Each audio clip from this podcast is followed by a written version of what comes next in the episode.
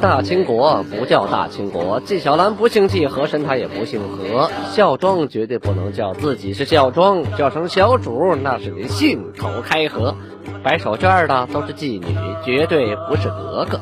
皇上一年只上三天的大朝，太监一辈子不能把圣旨摸。山呼万岁万岁万万岁，在清朝压根儿他就没有过。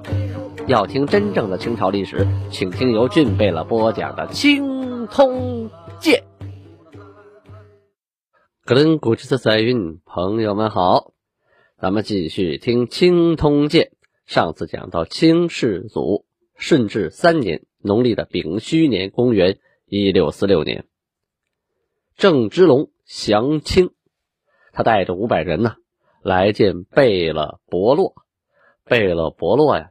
也是盛情迎接呀，两人一见面是相见恨晚，是握手言欢呐。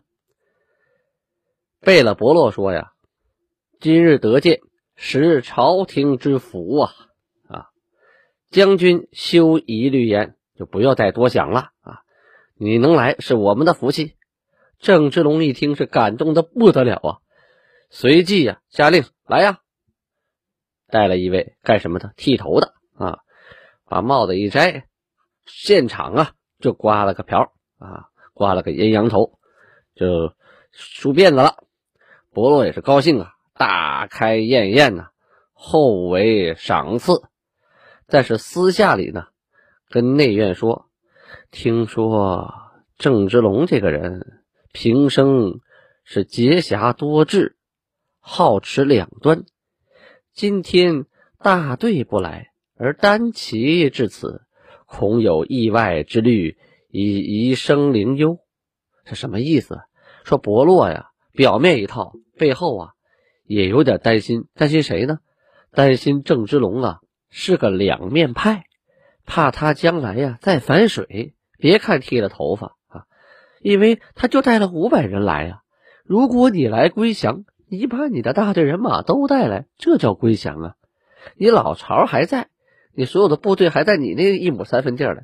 你五百人来了，把领赏领回去了啊，把把委任状领回去了，然后回去呀，你还当你的小土皇帝，我管不了你呀！你要把你部队带来了，我可以把你部队整编收编，那个时候算你彻底投降啊！这你再回去了，等于放虎归山呢。这贝勒伯洛这么想啊。也是不无道理呀。郑芝龙是来归降的，但到目前为止，仅仅是剃了个头，别的什么都没干呢。你说你交上军马了，还是交上军舰了？你还带什么东西来了？什么都没有。所以呢，这个诚意呀，让伯洛十分的怀疑呀。但是表面上你什么都看不出来。大半夜的时候，忽然呢，就给郑芝龙下了一道军事命令。因为你都听我的了，那你投奔来了，我这边下的令就是军事命令，你必须得服从。什么命令呢？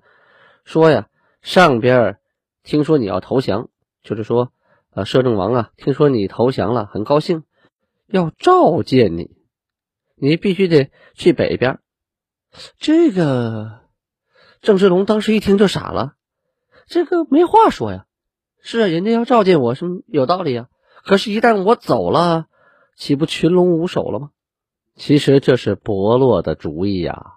伯洛的目的就是让你走，走了以后群蛇无首，下边那些人碌碌无为，能怎么样？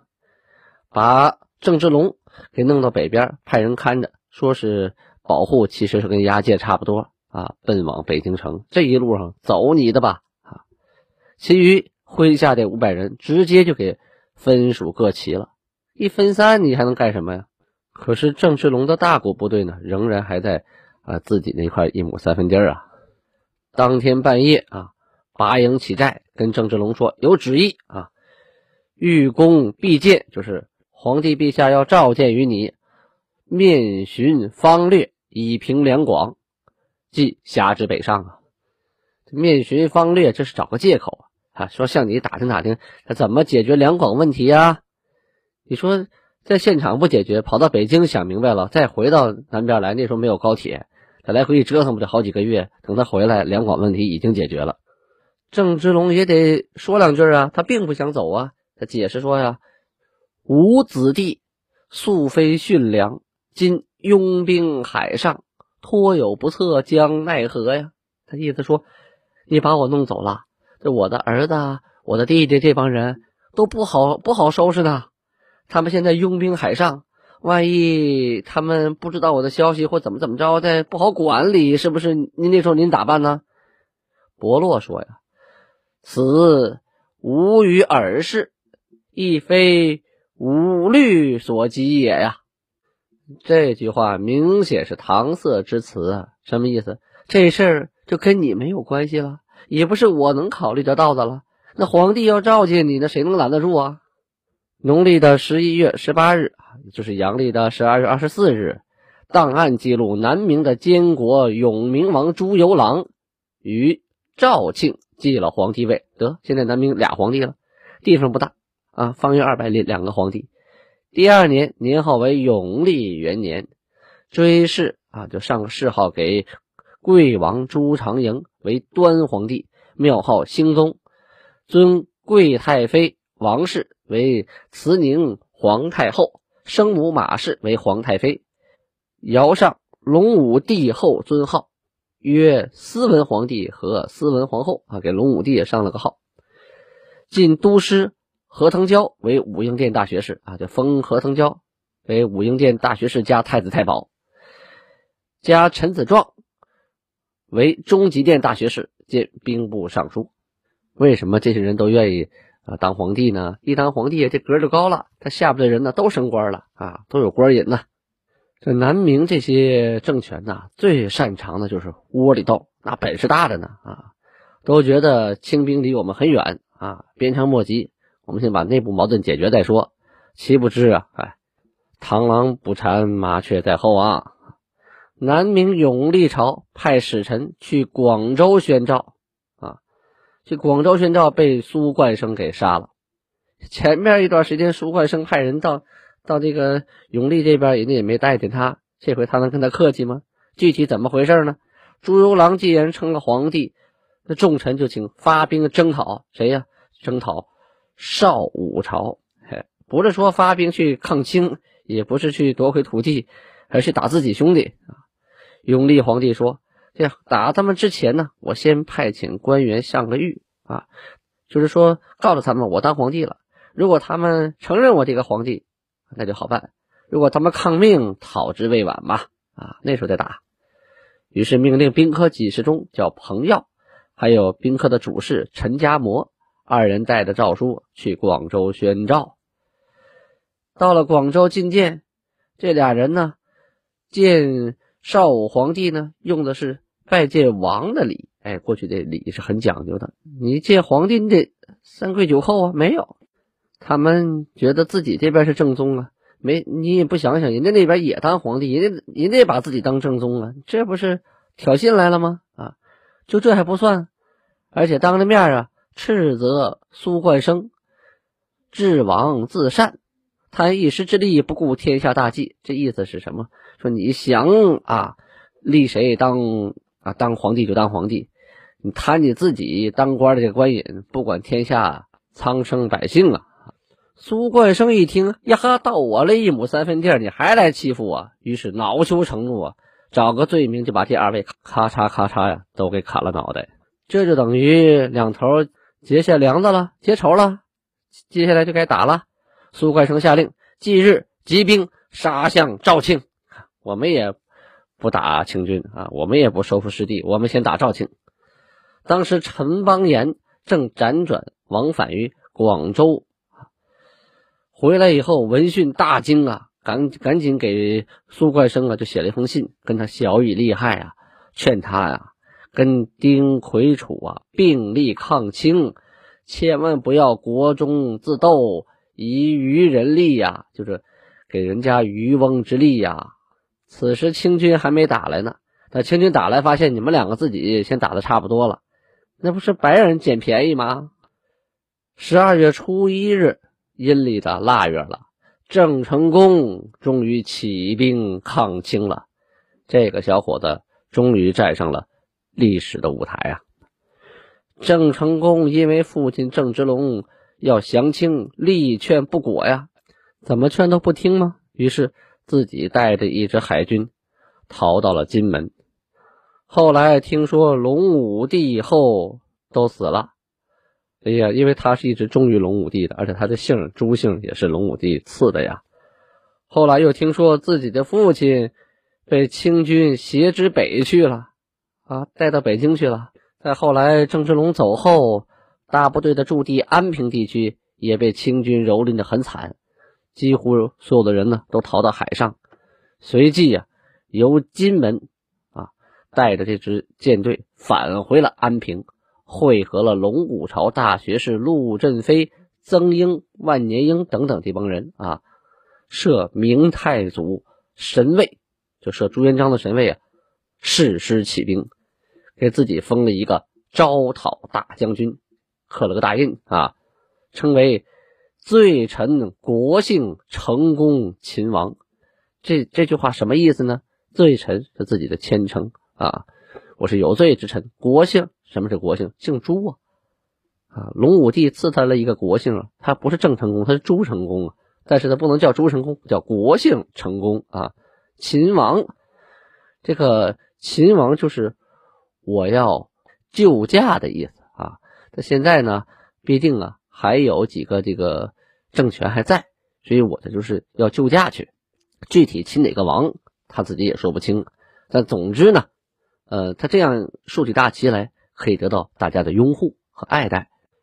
十二月初二，南明的少武帝跟永历帝这两个窝里斗还真打起来了，在三山口这个地方开兵建仗俩人当皇帝先窝里斗永历帝因为少武帝杀了自己的使臣，命令总督林家鼎跟千氏。夏四夫啊，姓夏天的夏啊，一二三四的四，敷衍的敷，这这个人，这个千氏叫夏四夫。他们率领军队呢，去征讨广州。苏冠生不能坐以待毙啊，马上派兵遣将迎战。两军呢，战于三水地区啊。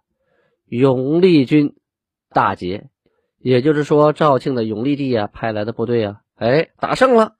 他打胜了，这个将领叫林家鼎啊，高兴了，骄傲了，觉得哎呀哈，这广州兵太不禁打了，于是挥师穷追不舍呀，啊，痛打落水狗，一直追，最后，咦，追到广州了，心里想，美，我这一下子可以解放广州了，我这功劳大了。苏冠生紧急命令总兵林察率领部队御敌，这个林察呀，派遣。海盗出身的部下干什么呢？到对方去诈降啊！他使计，他不硬碰硬，派部下诈降。这林家鼎一看啊，对方都快败了，有人来投降，好，欢迎欢迎，热烈欢迎啊！啊，率领战船是顺风急行，抵达海口附近的三山口啊，两军相遇。这个时候风向变了。风向一变，这打仗啊非常讲究风向啊，尤其是打海军作战，那时候都是帆船呢。你顺风打那是不一样，你顶着风打，那那你跑都来不及啊。嗯，诈降的海盗啊，趁着东南风大作呀，用火器攻永历军的军船。林家鼎的船呢，机炮啊就被打得稀巴烂呢，还起了大火，军士们都跳到水里往岸上逃啊，结果是全军。覆没，林家鼎中炮身亡，夏四夫掉水里淹死啊！这一仗呢，南明的少武帝就是广州这边的政权呢，取得了完胜。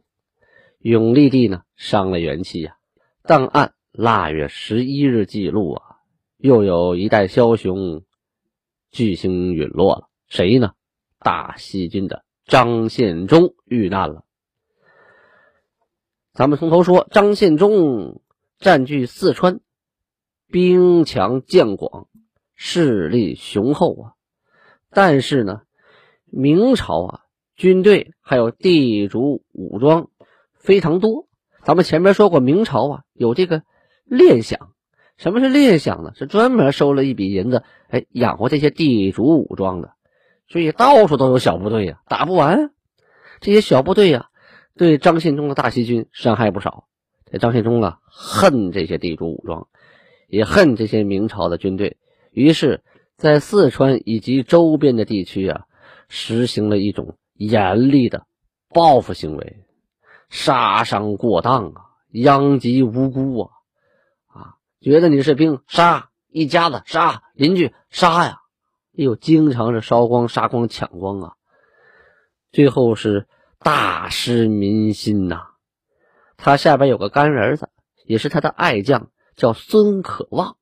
一看自己干爹这么狠呐，随便杀人呐，不得民心呐，特别担忧，就跟他干爹说：“父王为此，实不思以甚。父王为百姓之首，如……”一身之肢体然，今手足已去，其头安能存在呀？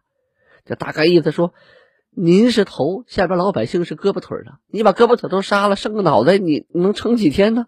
啊，有王无民，何以为国呀？最后老百姓被你杀光了，就剩你个王，这叫什么国家呀？可是张献忠啊，根本听不进去啊，用着一种很强的军事手腕镇压了这些。人民和百姓啊，水能载舟，亦能覆舟啊！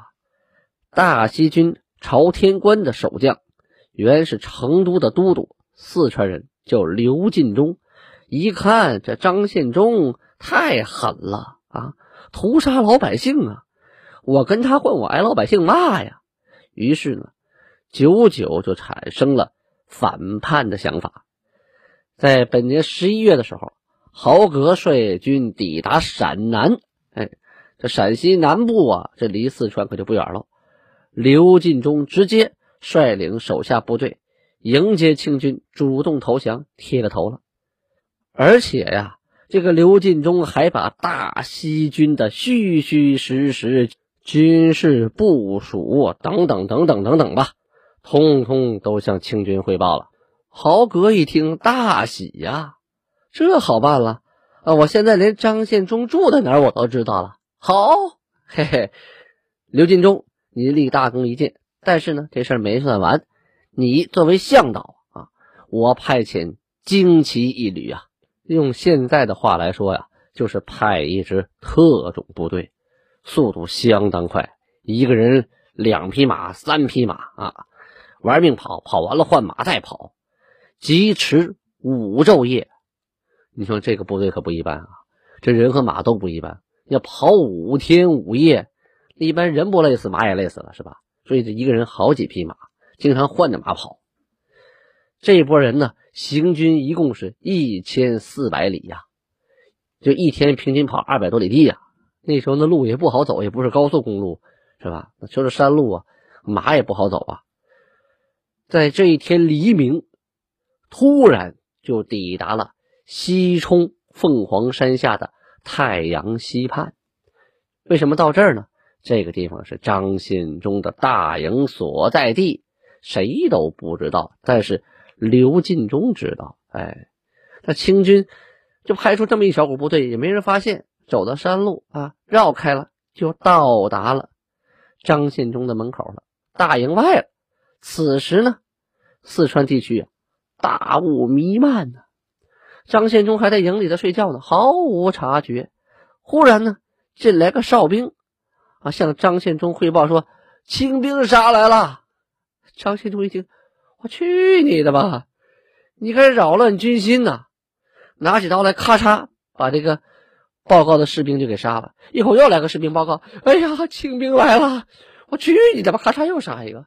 一会儿来俩报告，他左右两刀。我说你们都疯了啊！